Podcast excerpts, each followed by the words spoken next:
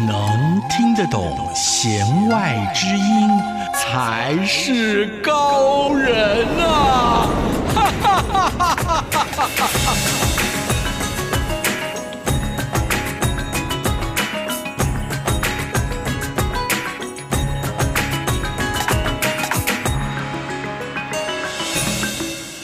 听音乐不再只是听表面。大家好，我是谭志毅，用音乐带您走进心里面。大家好，我是戴伸峰，欢迎收听今天的弦外之音。戴老师，现在啊，我们这个新冠肺炎的疫情造成人心惶惶，嗯、每一个人都会觉得好像很可怕。嗯，没有错。我今天搭高铁过来的时候，全程戴着口罩，其实感觉起来就觉得好像整个都不开朗的感觉了。就是啊，而且现在又不能出国了。哇，更闷！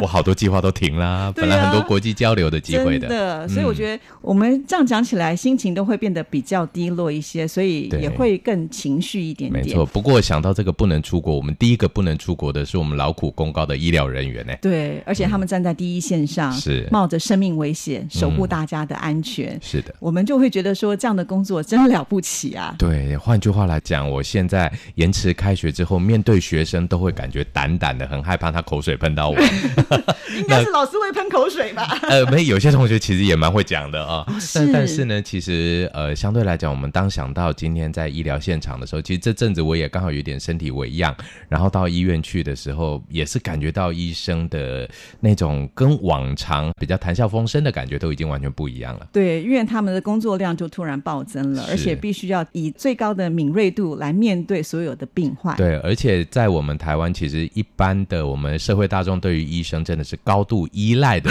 一个状况哦，真的就是不管大病小病，有病没病，大家都喜欢去找医生聊一聊。是，所以我觉得医生的压力应该很大。是，我们必须要在这一集节目当中呢，要来聊聊这个主题，就是音乐跟医生之间的关联。对，有没有办法透过音乐来减轻医生的压力？而且我们也知道，有很多的医生他们非常的优秀，不是只会读书而已啊，对，他们要玩乐器也是很厉害。对，这个我们刚刚才跟志毅讨论过，有些医生真的是人生好像两边都拿得到，最理性的医疗工作跟最感性的音乐工作，他们都能够如鱼得水、游刃有余的游走。好，那我们现在先来听一段肖邦的音乐，等一下我们再来介绍这位演出者。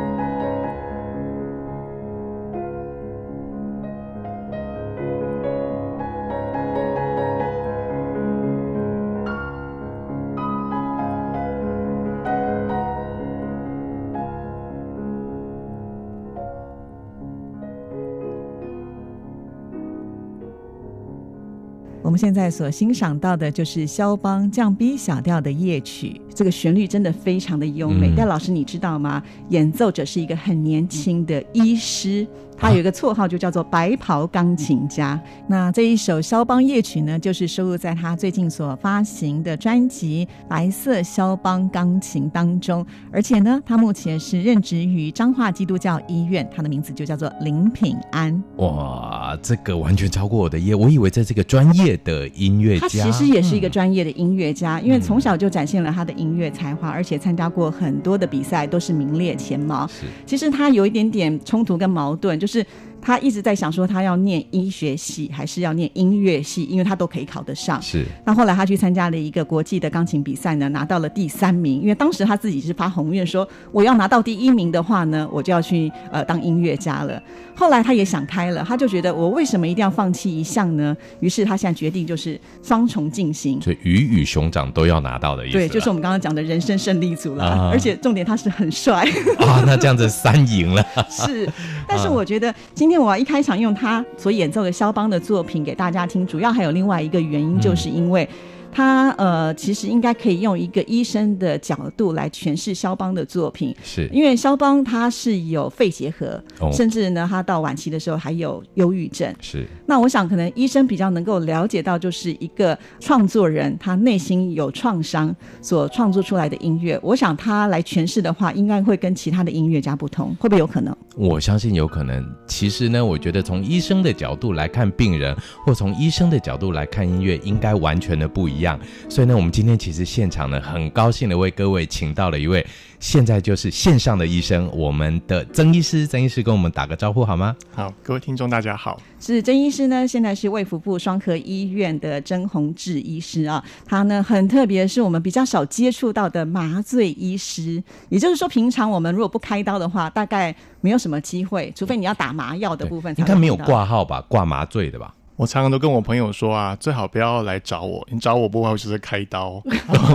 这的确是，通常都要走到最后一步了哈。对，他应该算是比较幕后的，嗯，但是又是非常的重要。嗯、是我以前都不太了解麻醉师要做什么样的事情，后来我看了好多的日剧之后，就觉得哇，其实他还是可以指挥里面的主刀医师，告诉他，哎，你现在只剩下二十分钟，你要解决好。哇，这么重要的，啊，真的是这样吗？戏剧演的是真的吗？嗯、其实我们是团队中的一员呐，啊。那当然就是呃，我们每个成员都很重要，但是我们就其实，在开刀房做工作比较不为人知，所以大家可能对日剧那个印象会很惊讶，哎，原来还有这样的工作在。是，而且我还记得那个麻醉医师，就是看到人就知道你几公斤。哦，要这么精准吗？嗯、经验多了，真的，你也可以看得出来大老师几公斤。是啊，哦，这个要小心，所以我就没有用我了。好了，我们刚刚聊到就说啊，这个工作事实上是非常专业的。是，但是呢，在这个剧里面，我们也看过，就是很多的主刀医师。对音乐都有偏好，也就是呢，在开刀的过程当中，并不是我们想象的，好像那么的紧张。因为有些医师他们会播放音乐，而且还有属于自己的精选音乐，这也是真实的吗？嗯，因为其实麻醉科医师在刀房里面算是一个对于外科来说是一个旁观者的角色，所以我们看了非常多的外科医师，有很多的外科的同事。那每个主刀医师其实都有各自的风格，那喜好也是因人而异。那其实，在开刀的当下，主刀医师的压力非常大，因为手术。成败的与否，除了其他成员之外，最重要的就是那个主刀医师。所以主刀医师会希望营造一个他很喜欢、很放松、很轻松的环境，可以让他好好的完成这个手术。我们还以为听音乐会分心，结果不会。但老师，这跟心理有关联吗？对，我想当然会有。其实呢，音乐有些时候在它的节奏性上，或者它的旋律性上，其实换句话来讲，当我们在念书的时候，有些人喜欢蹭个背景音乐，那其实这个时候呢，反而可以，我们算是一种角度，就过滤掉一些庞杂的讯息。那这个时候呢，协助我们专注的这个感官系统更加的专心在某一个开刀啦，或者读书的这个专业的上面呢，我相信这是一个很不错的一个方法。那当然，就像刚刚曾医师提到的，因人而异的音乐就会有很不一样的一个表现。真的，因为我们常常都在想啊，呃，开刀应该是一个我们一般人会觉得挺恐怖的事情，对，要把身体这样打开来，然后又同时间在失血，又要输血，要做器材好多，整个台子上面摆的满满的。对，我每次看到那个画面，其实会觉得好像挺紧张的，但是医生都非常的从容面对这样的事情，所以我就觉得那个音乐是不是也会有辅助跟镇定的作用呢？郑医师你自己有没有这样的感觉？呃，其实对我麻醉科医师来说的话，最重要的刀房音乐就是我们生理监视器的那个声音。那个音频还有它的节奏，那我们基本上一位呃麻醉科医师进去听到这声音之后，就知道他病人病况、身体状况到底到什么程度。所以你不能很专心的听，就是开刀房里面所播的音乐了。嗯、呃，对我们来说，病人很稳定的心率、那个血氧浓度的声音，就是一个很好的音乐。哇，很棒的感觉哦！你在这辈子不会换工作了，好热爱的感觉。热爱自己的工作，真的。嗯、对，但是呢，我会很好奇的是，这些主刀医师如果听到自己很喜欢的音乐，如果又不在那个很紧急的状态之下。他会不会跟着哼唱呢？嗯，有时候会耶。哦，真的。嗯，像我们有一位比较资深的，他是开呃头颈外科的前辈，他就很要求他一定要听的是比较台语歌曲，然后要比较呃乡土，甚至是比较早期台湾的一些作品。他很坚持，他就是要这样的一个氛围的工作环境。那他的刀往往压力非常大。嗯嗯。因为他会唱的很大声，干扰到其他的哦，没有，他会不自主的轻哼一小段。哦，是是是，我想说在里面变成卡拉 OK 房，整个变 KTV 化了。嗯、对，至少我觉得在这样的环境当中，不要有太大的压力。其实压力对我们在做任何事情来讲，它都是一种阻碍嘛。如果放松心情来开刀的话，它的成功率应该是比较高的。是这样子吧？可以这么说，因为其实对于外科医师一个手术来说，一个病人、一个患者，他就像完成一个美好的作品。所以其实外科医师本身他也是一个艺术家，可以这么说。艺术家哎、欸，哦，哇所以其实跟音乐家在呈现一个完美的音乐作品，其实是异曲同工之妙喽。是，或许这个也是可以回应说，为什么很多我们的不管前辈或是我们的同事，他都有很好的艺术天分。哦，我以前都在想说，反正聪明的人，他想要学什么都会比较快，对不对？他要读书，他可以考到医学院；他想要考音乐系，他一样也是可以练到音乐家的程度。我觉得好像不止如此，因为表示说他的身体里面就会有那个艺术家的性格存在。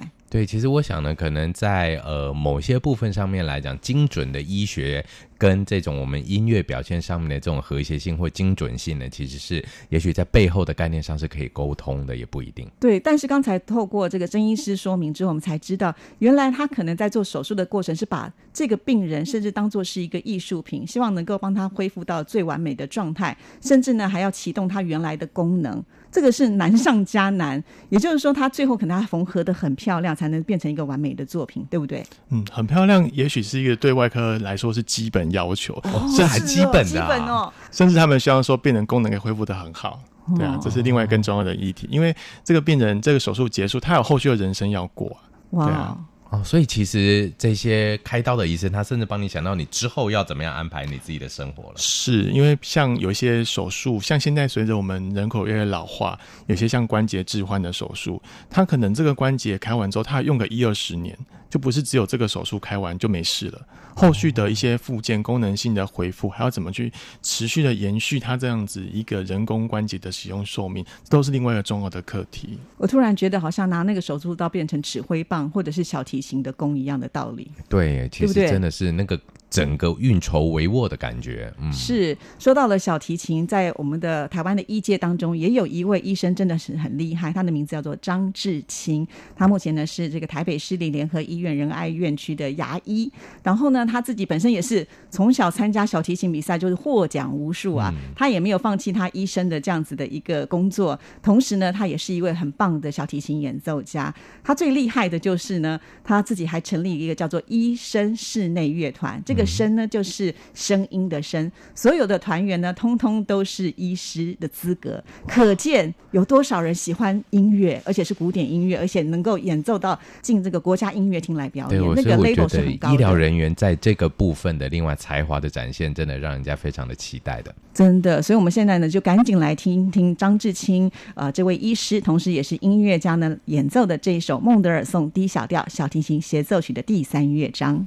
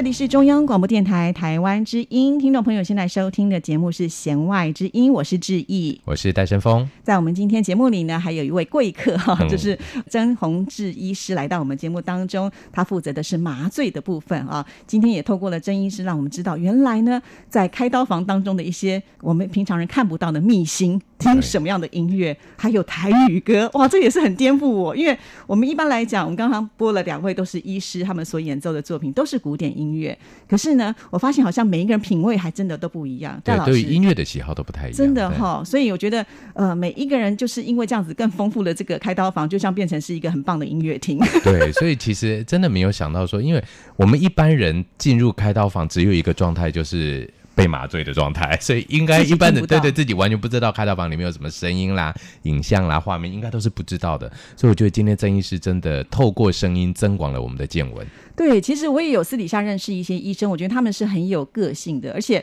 我觉得聪明的人不喜欢跟别人一样。嗯，像我有认识一位医生朋友呢，他就很喜欢听就是很前卫的电音音乐。但老师，那这种心态到底是代表的是什么呢？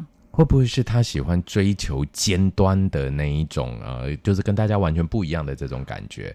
那其实我想，像曾医师，您选择麻醉的这个专业领域，也是大家比较少去了解到或听过的这个专业领域。那当时选择这个的一个心路历程是怎样的一个想法？嗯，其实麻醉科是一个蛮特别的科目，有时候这个大部分是跟自己的个性上会有关系啦。嗯、医生选科多半会跟自己的人格特质会有关系。是，那你刚才提到，就是因为你在手术的过程当中，必须要很仔细的去监听病人的心跳，好。或他的脉搏的声音，那我就很好奇啊，那你就应该是不会选音乐放在这个开刀房里面嘛？哈，那你自己平常听什么样的音乐呢？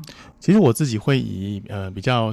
东方的，或是说像一些心灵音乐的部分，我个人会喜欢这样。也许这是从以前高中，然后大学一路求学的时候就养成的习惯。因为我本身还蛮热爱自然的，所以我喜欢那一种呃海的声音，或者说我们听一些自然的声音。然后我特别喜欢一些东方文化的东西，所以很自然而然我就会对这方面的一个风格的音乐会有一些偏爱。听众朋友们会不会觉得听完曾医师的喜好，觉得曾医师是个老 Coco 的感觉？其实完全不是，现在坐在我们旁边的是一个型男呢。对。我正要叫戴老师分析一下，就是我觉得这是一个很特别。照理讲，我觉得以曾医师他这样子的年纪，可能就是我们刚刚讲会比较喜欢前卫一点点的音乐，但是他反而是比较喜欢那种东方带有比较平和，甚至呢是会有一种稳定性的作品。我觉得是不是跟他因为必须要很精准去听到那个病人的什么心跳声这些会有关联性？对啊，医师会不会是因为真的是这些音乐带给你疗愈的感受呢？嗯，我觉得是诶，真的，因为其实我们常常在。麻醉的过程中，有时候像一些比较紧急情况的手术、紧急情况的刀，其实病人状况很不好，每分每秒都在变化中，所以那个当下是非常非常高压跟紧张的。我可能这个决策的对与否，这个药量剂量要给多少，会决定这个病人能不能平安健康的离开医院。所以我想，在那个当下那么紧张高压的节奏之下，我需要相对比较平缓跟温和的一个气氛来舒缓我平日工作的高压。这符合心理学的角度吗？非常符合，而且我刚刚曾医师也提到了说，他本身会很喜欢有自然的声音嘛，哦，比方说是虫鸣鸟叫啦，对，海浪声自然的感觉，流水声啊，对。那我觉得这些声音其实呢，在我们音频上的呈现呢，都能够让我们的副交感神经比较活化，那带来一种平静的感受。我相信曾医师一定可以在这样的音乐里面感受到更多可以舒压的一个部分吧。嗯，的确是。那我们很好奇，我们今天就要请曾医师来推荐一首曲子，就是你平常会觉得很喜欢听的作品。嗯，呃，这个我个人其实，在平常在休息的时候啊，或是说呃。在放松的时候，我喜欢的，比如刚刚提到说比较自然风格、心灵音乐的部分。我想今天的话，像《樱花雨》这一系列那一张，其实我是我个人蛮喜欢的一张专辑。是，其实呃那一套音乐在发行的时候确实非常的风靡，因为它的旋律是好听的，嗯、是很舒缓的，再加上呢，就是刚才曾医师强调的有大自然的声响。你看，你听了音乐，你就可以有满满的画面，樱花落下来这么美丽的境界。所以再困难的事情，想想那个画面就能够中和一下了。是是，好，那我们现在就来欣赏喽。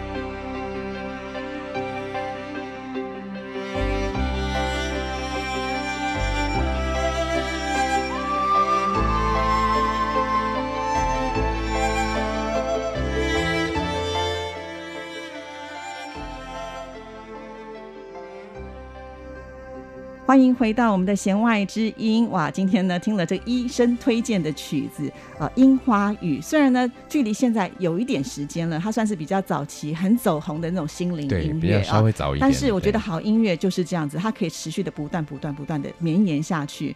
不然的话，莫扎特，你看两百多年到现在，大家还是在弹，对不对？早期的老歌了，对啊，早期的老歌到现在呢，能够还存留在现在，那才是音乐当中的经典之经典啊。好，那接下来呢，我们想要跟呃我们的听众朋友来聊，就是有关于呃我们刚才前面提到的，会比较喜欢跟人家不一样的，比较属于前卫性的音乐的话，其实我也知道也蛮多的，因为我在那个 YouTube 的影片当中看到很多的医生，他们不是组我们刚才那种管弦乐团啊、室内乐团，他们是组那个 Happy Metal，哎，哎，对。这蛮有趣的嘞，因为照理讲，我们看到医生都是斯斯文文的读书人嘛，哈、嗯。可是你在玩这些音乐的时候。就是不管是在那个音乐的呈现出来的音频，或者是在他的个人的形象上，都是很大的反差。没错。那老师，这是一个什么样的状况呢？我觉得这个除了刚刚提到的舒压这个部分上面来讲，我想另外一个可以思考的一个点呢，会不会就是说，其实这一些比较前卫一点的音乐呢，也代表着医生本身在医术的精进上或者创新上面，原本就是非常具有冒险而且负责任感受的一种人格特质。那我觉得呢，其实医生去表现不同的音。音乐这部分，不知道曾医师身边有没有类似的朋友有这样子的一些生命经验？其实刚刚提到说比较 heavy metal 这种，我我们常常在某些科别上，他们甚至我们知道大王听到很 hip hop 的音乐，或是说像很电音啊，这些的确是会有的。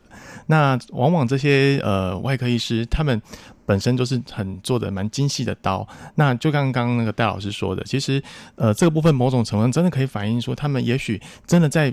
技术上的精进，然后在平时对病人照顾上的不断的进步，不断的砥砺自己，这个会有点关系。是，那会不会还有一种情况，就是呃，可能在自己的工作上，刚才讲他是属于一个高压的状态之下，那透过去玩这些音乐，你知道我们那个和弦电吉他一刷下去，唰，那个震撼力是很强的，嗯、多少是不是也可以就是把一些自己的压力或者是一些呃怒吼，是可以把它那个呐喊出来呢？嗯，我觉得这些艺术作品啊，音乐作品，不外乎来自于人性，在他当。下享受这个音乐的过程中，不管是主编啊，或就是或是演奏各种乐曲，然后去去精进技巧之外，其实都是可以把自己内在的一些人格特质，他可以完全的做自己，享受自己。我觉得这应该是另外的程度上，我们以为他的反差，其实不是，他只是在做自己。哦，真的哦。所以，但老师，我们上次在节目当中有提到有关于音乐跟人格特质。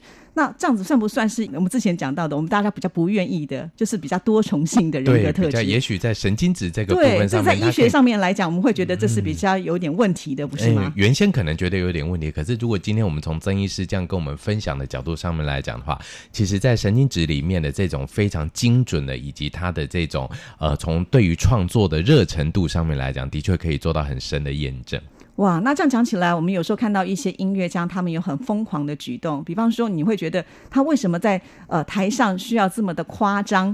我们在想说，他到底是在演戏，还是他是完全的投入在那个音乐当中？看来从医生这个角度去呃剖析这件事情的时候，似乎好像他真的就只是发自于内心的，绝对不是做做出来的。对，我想可能曾医师这个部分应该也很有感觉吧，就是每一个医生的这种特殊性在人格上面展现，在音乐上面的表现。嗯，因为其实像我身为麻醉科医师，我们做一个旁观者，我们会接触很多不同科别的外科医师，包括有些会进开刀房工作的内科医师。那的确，这些的差异性会蛮大的。那我觉得真的是不外乎这些，他们都在享受那个做自己的感觉啦。是，那我也很好奇，像你们是医生，因为经常会有很多人想要跟你们求教，就觉得你们就是百科全书哈、啊。对，有什么问题就找医生就对了。其实我也是身上哪哪里有个病痛，我就会马上赖一个曾医师，怎么办？我这里又痛我，啊、那里又痛了，又不用拿健保卡去 挂号，对对对对对，用赖就可以了。是是是，所以他们也会不会呃，就是问你很多的问题之后，那你也会推荐说用音乐的方式来帮助他们解决一些困扰，不一定要服药啊。有的，其实。哈，刚好我的这个领域部分有一部分是涉及到这个部分。那主要是我们在麻醉照顾的术后有个叫恢复室的地方，它是在病人手术完之后需要在那边休息。因为有些不管是副作用或是疼痛，需要在恢复室获得治疗。那其实恢复室还这个部分，呃，很多病人是不舒服、不愉快，毕竟开刀后嘛，总是身体会不太舒服。有些恢复室他就会选用一些比较温柔的音乐，这是有助于去减缓病人的疼痛感跟一些焦虑跟不舒服的情况。那这些都会有助于病人的一个恢复。是哎、欸，我都忘记我之前在恢复室的时候有没有听到音乐，所以下次提醒所有听众朋友，如果如果有不想，最好不要。对，郑医师每次都讲最好不要来找我，对不对？不行啊，当他不去找他的话，他就没有饭吃啊！不会不会不会，但不过真的是我觉得，呃，我跟郑医师多年的好朋友，真的也知道说，这些郑医师除了在这个医术上面的精进之外，非常多的才华，也是一个我相信各位听众朋友今天就能感觉到非常侃侃而谈的一位来宾。是。所以接下来呢，我们要来播放的这一首歌曲呢，呃，就是其实很多医生也会喜欢听的，就是我刚才前面讲比较属于前卫一点的，是圣堂乐团。那这个盛唐乐团，它是来自于英国苏格兰的一个电音的团体啊。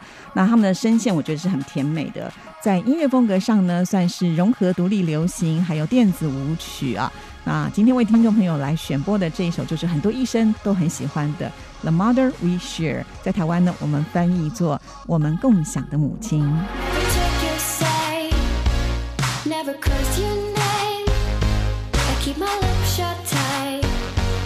until you go.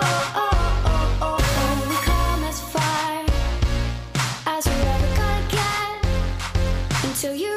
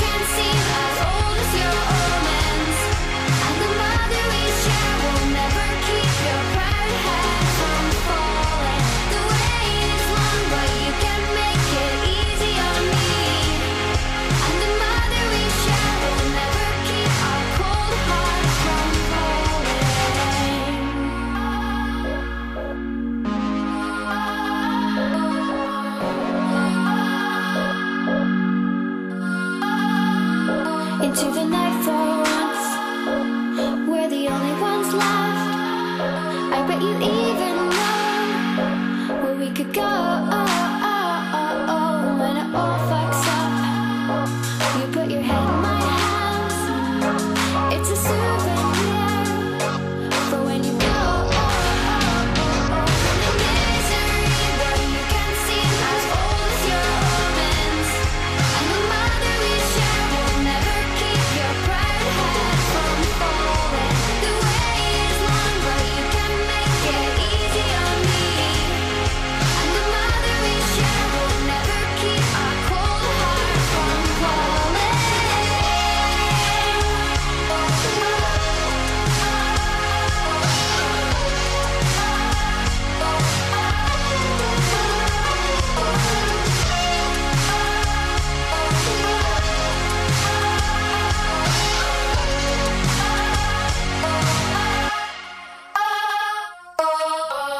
欢迎回到我们弦外之音，我是志毅，我是戴伸峰。在我们今天的节目里，跟听众朋友讨论的就是音乐与医疗。我们节目其实蛮配合时事的，知道医生压力大了，嗯、我们就希望能够透过音乐，是不是也能够帮医生来舒缓一下他们的情绪？对，所以我们还真的请到了医生来跟我们谈一谈这方面呢。我觉得今天访问完以后，好像呢，我就觉得医生自己真的有在做这一块，耶。